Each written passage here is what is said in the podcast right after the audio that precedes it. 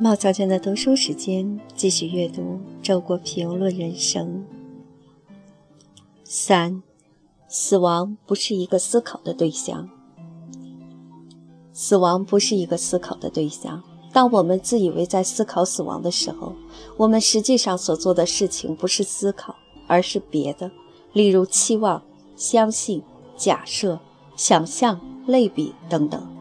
在泰戈尔的作品中。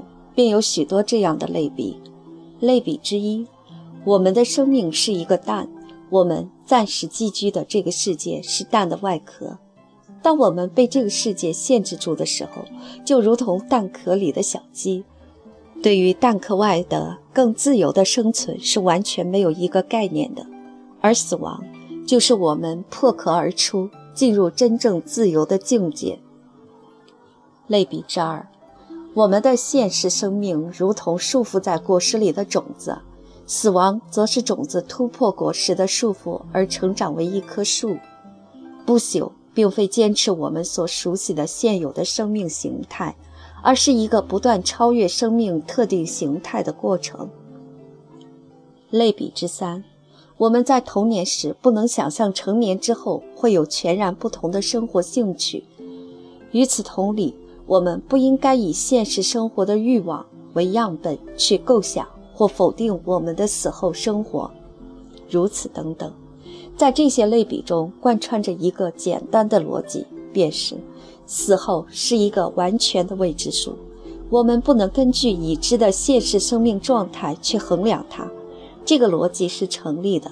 但是，如果说因为现实生命状态的终结而断定死后是虚无，这是武断，那么把死后设想成一种与现实生命状态恰好相反的自由永恒境界，这同样是武断。